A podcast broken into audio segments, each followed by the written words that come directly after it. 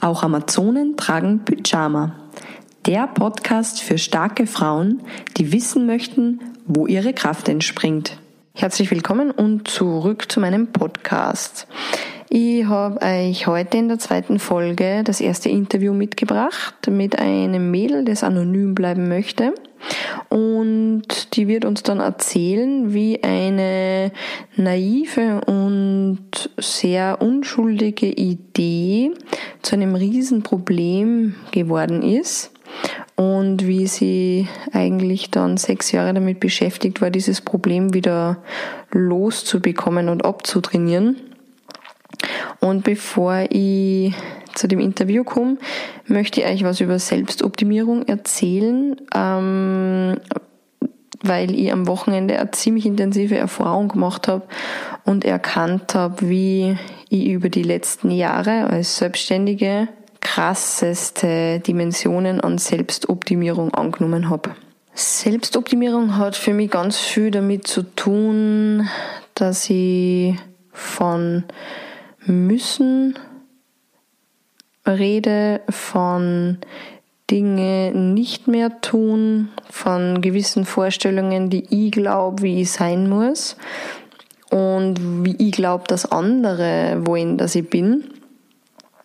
Und ich habe das bemerkt, äh, dass ich in meiner Arbeit zwar schon einen Teil von Lockerheit und Natürlichkeit immer leben habe können, aber ein großer Teil in so einen unbewussten Anzug geschlupft ist, den ich mir, glaube ich, wirklich über die Ausbildung und über das als Person, die mit ihrer Arbeit nach außen geht und in der Öffentlichkeit steht, selber zusammengenäht habe die letzten Jahre.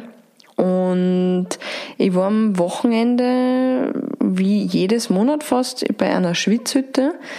Das ist ein Ritual, wo man gemeinsam über die Hitze und über Singen und Kochen, Musik machen, in der Natur draußen sein, so seinen Körper reinigt und etwaige Altlasten oder aktuelle Themen besprechen kann. Ich bin da hingekommen mit meinem Thema der Weiblichkeit und plötzlich war die Gelegenheit da, gemeinsam eine Frauenschwitzhütte zu machen. Und wir sind dann zu 14 in einem kleinen Raum, also da sitzt man in einer selbstgebauten Jurte und ähm, da sind wir dann drin gesessen und ich habe von Anfang an gemerkt, okay, krass, das wird für mich halt echt intensiv, weil so viele Frauen. Einfacher ist es für mich mit Männern als wie mit Frauen. Ich habe dann gleich einmal am Anfang von der Schwitzhütte bemerkt, dass äh, da eine Übelkeit ist und auch Kopfschmerzen durch die Hitze losgehen und habe schon wirklich damit zu tun gehabt, dass ich mich nicht stress währenddessen und bin aber dann gleich nach der ersten Runde auch ausgegangen, in den Fluss mich abzukühlen. Ich bin dann wieder zurück rein, weil ich auch gemerkt habe, ich will die ganzen vier Runden da dabei sein, weil es gibt was, was ich mir anschauen muss. Ich bin dann äh, in der zweiten Runde immer äh, ängstlicher und äh, gestresster geworden wegen meiner Übelkeit und habe das versucht, so mit Atmung und Entspannung wieder loszuwerden. Es hat überhaupt nicht funktioniert und ich bin nach der zweiten Runde rausgegangen und habe mir gedacht, äh, jetzt muss ich mich übergeben. Dann bin ich aber wieder zurück und dann bin ich nach der dritten Runde wieder raus und war schon recht schwindlig und habe mir gedacht, na, ich gehe aber nur mal ein. Also der Ruf war für mich ganz klar, da muss ich jetzt durchgehen. Und nach der vierten Runde war für mich echt so Exit raus, abkühlen und mega krasse Übelkeit. Das, was mich zusätzlich so herrlich gestresst hat, war die Tatsache, dass die mir alle sehen. Ich habe das letzte Mal, glaube ich, auf einer Reise, wo ich was Schlechtes gegessen habe, äh, mich übergeben müssen und habe damals sehr lang braucht, das loszulassen. Und dass ich sehr schwer loslassen kann, ist mir eben wieder bewusst worden nach der Schwitzhütte. Mir war es so übel und ich habe gespürt, da ist was in mir drinnen, was jetzt raus will. Aber anstatt das zuzulassen, habe ich all das, was ich trainiert habe, um meinen Job gut zu machen, unbewusst angewandt und mich dabei selber total limitiert. Um gut mit und für Menschen arbeiten zu können, muss man sich ein Stück weit selber zurücknehmen und auch nicht ernst nehmen, beziehungsweise nicht jedem Impuls nachgeben. Und dadurch, dass ich das sehr viel und sehr lang gemacht habe, ist es wie wenn ich nur aus dem bestehe. Die größte Limitation für mich war, dass ich mich total geschämt habe, dass mir das jetzt passiert, mir, der starken Frau, ja, die jetzt da so einen Podcast hat und die seit zehn Jahren Menschen in der Körperarbeit Arbeit begleitet, ähm, kennt sie gerade hinten und vorne nicht mehr aus. Ich habe mich wirklich gefühlt wie auf einem schlechten Trip, wie wenn man irgendwas genommen hat, was man nicht vertragt, vor dem ich übrigens auch sehr viel Angst habe. Und es hat einfach nicht mehr aufgehört. Ich habe nicht mehr gewusst, wo mir der Kopf steht. Und im, in, in meine Gedanken war die ganze Zeit nur dieses, was denken die anderen über mich? Wie wirkt denn das jetzt? Wie unprofessionell und unerfahren bin ich eigentlich. Mich hat es so gestresst, dass ich von dem Ort weggehen hab müssen, wo eigentlich extrem liebe Leute waren und ein Lagerfeuer, weil es war Samstag am späten Nachmittag und dementsprechend kalt. Und dann bin ich in den Wald gegangen, in der Hoffnung, dass ich da die Übelkeit los wird. Und ich habe einfach nur übers Gehen und übers Atmen zwar geschafft, dass ich mich entspanne, aber die Übelkeit ist nicht weggegangen. Und das war extrem frustrierend zu merken, was für einen Stopsel ich da in mir drinnen habe. Ich habe die ganze Zeit gewusst und gespürt, dass ich da die Stärke, die mir sonst im Alltag hilft, voll gegen mich riecht weil ich so gewohnt bin, Kontrolle über mein Leben zu behalten, dass es sowas Natürliches wie Erbrechen viel, viel Angst macht.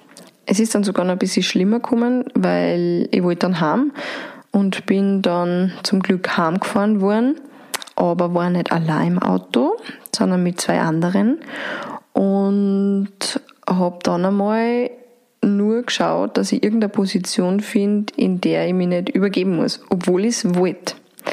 Kurz vor meinem Zuhause ist es mir dann gelungen, das zu erkennen, dass ich, solange ich mich in dieser Wohlfühl und mir bekannten Position aufhalte, wird zwar die Übelkeit weggehen, aber sich die Ursache nicht lösen. Und dann habe ich mich in die andere Position begeben, habe mit ihm gestöht und habe richtig krass und intensiv in ein Plastiksackerl speiben müssen. Und es war so befreiend. Und ich habe diese ganze Scham und Peinlichkeit in dem Moment einfach nimmer gespürt. Das war das Befreiende. Ich habe dann diesen Trip schlussendlich überlebt wie ihr hören könnt. Und ich gehe nächstes Monat auch sicher wieder hin, weil ich jetzt selber erfahren habe, dass mir das Erbrechen nicht umbringt und dass ich mir genau das anschauen möchte, da lockerer zu werden und weicher mit mir selbst, dass ich nicht immer perfekt sein muss, dass ich stark und trotzdem sensibel sein kann und dass ich mir selber die Limitationen kreiere und auch unbewusst aufrecht halte, wenn ich mich dem nicht bewusst aussetze und den Weg des Loslassens gehe. Wie stark ein schlechtes Gewissen in Richtung treiben kann, die nicht gesund ist, warum Brot böse ist und Nudeln essen Überwindung kostet, werdet ihr jetzt im folgenden Interview hören. Hi, Punkt, Punkt, Punkt. Schön, dass du da bist. Ja, es freut mich, dass ich da jetzt was erzählen darf. Ähm, die Geschichte dauert im Ganzen ein wenig länger und hat eigentlich vor einem Jahr angefangen. Ähm, ich und eine Freundin haben beim Fackel lustig darüber geredet, wie man nicht einfach ganz schnell Gewicht annehmen kann, indem man zum Beispiel einfach auf Kohlenhydrate verzichtet. Und ich habe die Idee eigentlich ganz interessant gefunden. Meine Freundin hat das dann ein bisschen durchgezogen und ich habe mir gedacht, ja, das mache ich auch. Ich habe dann angefangen, dass ich eben kein Brot, kein Reis, keine Kartoffeln und keine Nudeln mehr isst.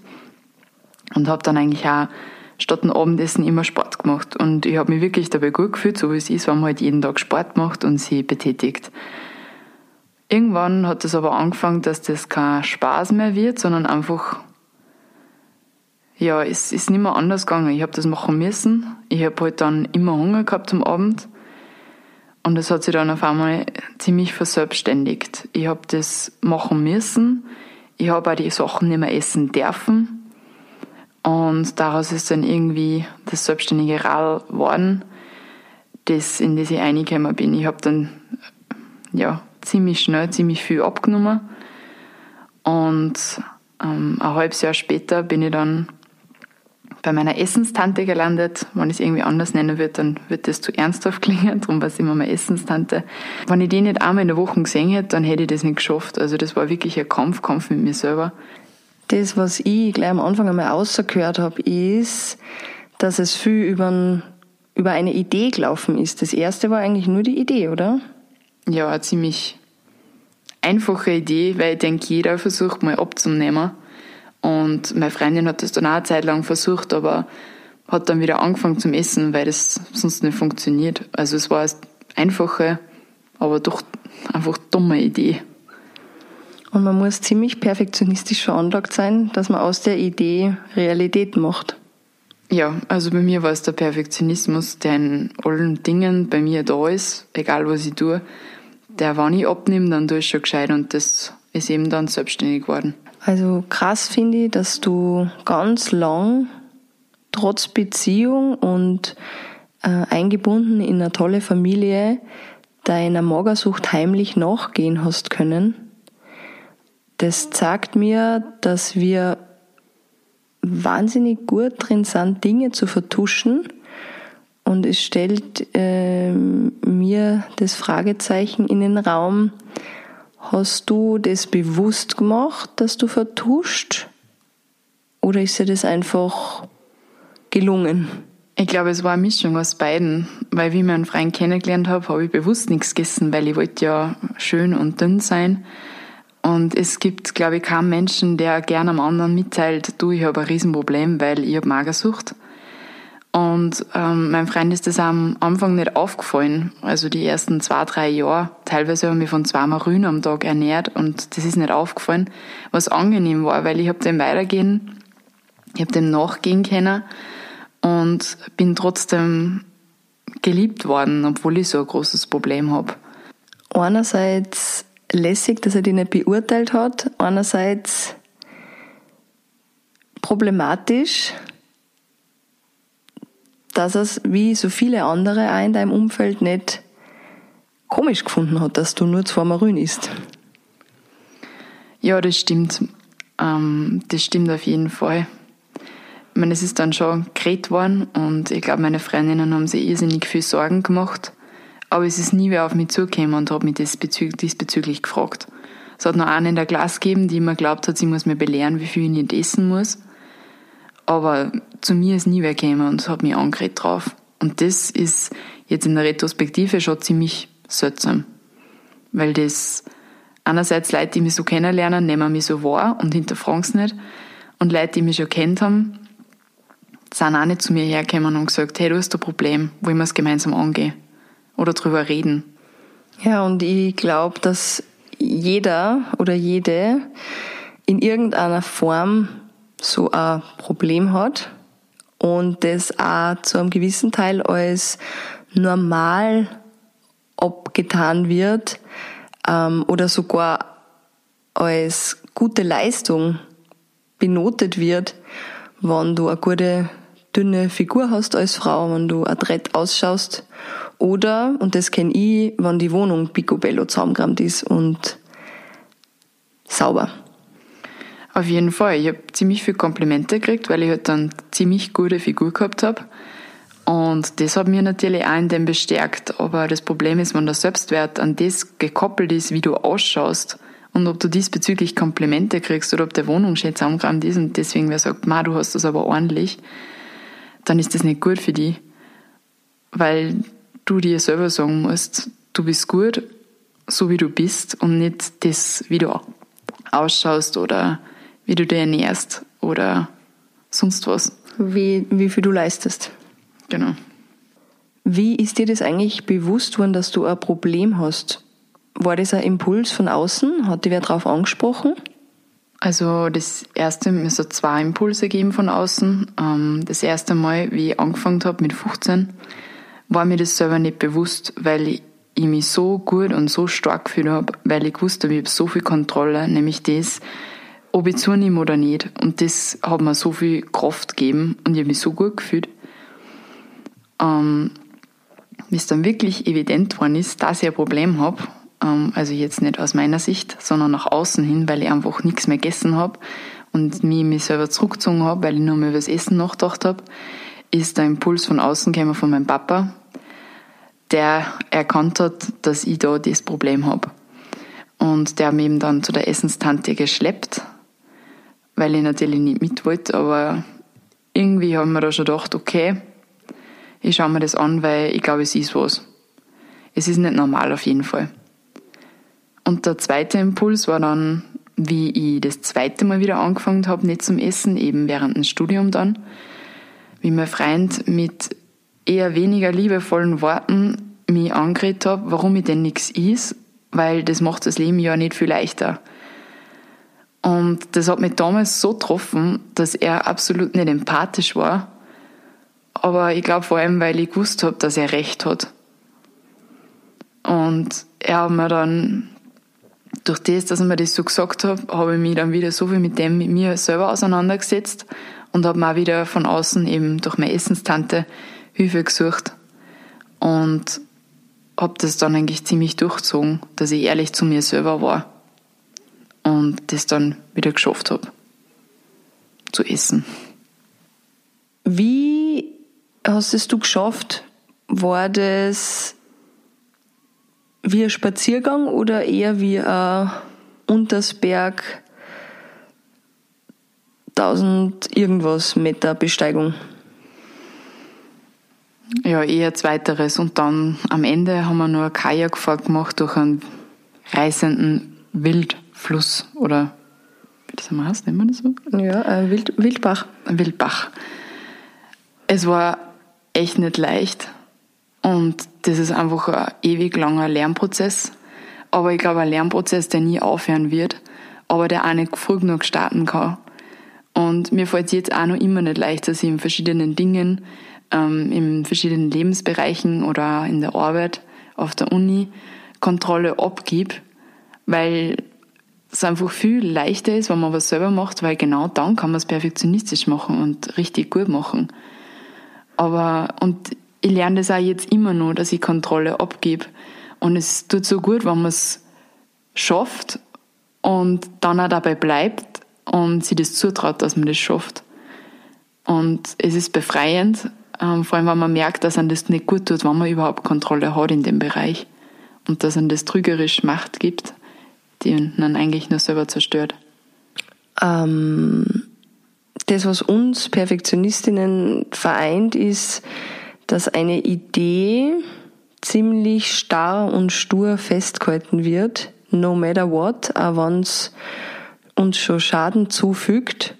Deine Geschichte ist, äh, würde ich mal sagen, ein wahnsinnig intensives Beispiel dafür, wie sie eine Idee verselbstständigen kann. Wie geht's dir jetzt, wenn du Ideen hast? Hältst du nach wie vor so stur fest und äh, druckst es auf Birgen und Brechen durch oder ist da jetzt was anderes? Ich bin mir jetzt dessen bewusst, dass ich perfektionistisch bin, was mir dabei hilft, dass ich mir denke, okay, wenn ich das so streng verfolge, dann ist das, weil ich perfektionistisch bin und man kann es vielleicht auch anders machen. Das, was mich jetzt auch anders machen lässt, ist vor allem mein Freund, weil der gerade in Dingen Essen zum Beispiel und wie, wie er ausschaut, nicht perfektionistisch ist. Und das hat mir damals auch, also ich habe ihn kennengelernt, wie ich 17 war, und das hat mir damals auch die Augen dafür geöffnet, dass man anders sein kann, dass man das auch gemütlich sehen kann, dass man da nicht so streng sein muss, mit sich selber vor allem. Und das hilft mir jetzt irrsinnig dabei, dass ich das auch nicht durch meine perfektionistische Brille sehe, sondern durch eine gemütliche Brille. Und das Leben kann in so vielen Dingen auch lustig sein, wenn man es nicht durch die perfektionistische Brille sieht. Und wenn jetzt dein Freund nicht bei dir ist und dir die gemütliche Brille vorlebt und an und wann auch ausleiht. Was ist deine Methode oder hast du eine Technik, die, dann, du, die du dann anwendest? Ich schlafe mal drüber. Ich nehme Abstand, ich atme durch. Ich denke mir, okay, wenn ich das so mache, dann wird das so und so was verändern in meinem Leben. Und will ich das wirklich? Und so wie es jetzt da gerade ist, ich bin gerade dabei, meine Masterarbeit zu schreiben und habe das Thema, das immer für mich meine Vision war, fallen lassen müssen. Und es war extrem hart für mich. Aber mit ein bisschen Abstand und ein paar Nächten dazwischen denke ich mir, okay, wenn es nicht funktioniert, dann wird es auf Birgen und Brechen gehen, damit ich meinen Perfektionismus da durchbringen kann. Aber es ist nicht notwendig für das, was das für mich als hassen wird, nämlich dass es echt hart werden wird und dass ich so viel zugstecken müsste. Darum schlage ich den gemütlicheren Weg ein, indem ich meinen Perfektionismus genauso ausleben können werde, aber der mir gut tut. Zusammengefasst kann man sagen, du bist die Glückliche einer spontanen Wunderheilung, oder? Nein, leider nicht. Ich glaube, sowas gibt es gar nicht. Natürlich mache ich mir jetzt auch noch Gedanken über das, wie ich ausschaue, wie meine Oberschenkel sind, ob die Falten bei meinen Oberschenkeln jetzt normal sind, ob ich mich jetzt im Bikini, zeigen kann oder ob ich vorher nochmal Sport machen sollte. Ich glaube, das hört aber nie auf. Und ich glaube, es ist auch okay, weil sonst wird man ja gleich komplett verkummer, wenn man sich halt Gedanken mehr über was Äußeres macht. Aber mein Zugang ist jetzt ein anderer geworden. Ich denke mir jetzt nicht mehr, bin ich okay, wenn ich mich so zeige, was denken die anderen, sollte ich Sport machen oder nicht. Und ich komme aber nie dazu, dass ich wirklich mich nur komplett ändert, weil ich mir denke, na, eigentlich ist es okay, so wie ich jetzt bin. Und die Gedanken oder Sorgen sind unbegründet, weil eigentlich fühle ich mich ja wohl. Ich könnte natürlich noch besser ausschauen oder ein besseres Gewicht haben, aber ich brauche das nicht. Weil ich genauso passe, wie ich bin und weil mein Körper halt einfach so ist. Cool. Ich wünsche dir alles Gute und viel Genuss auf deinem weiteren Lebensweg. Danke, dass du da warst. Danke. Hey Amazone, wenn dir der Podcast gefällt, dann kommentier und teile ihn und besuch mich unter theresamichael.com, Facebook und Instagram.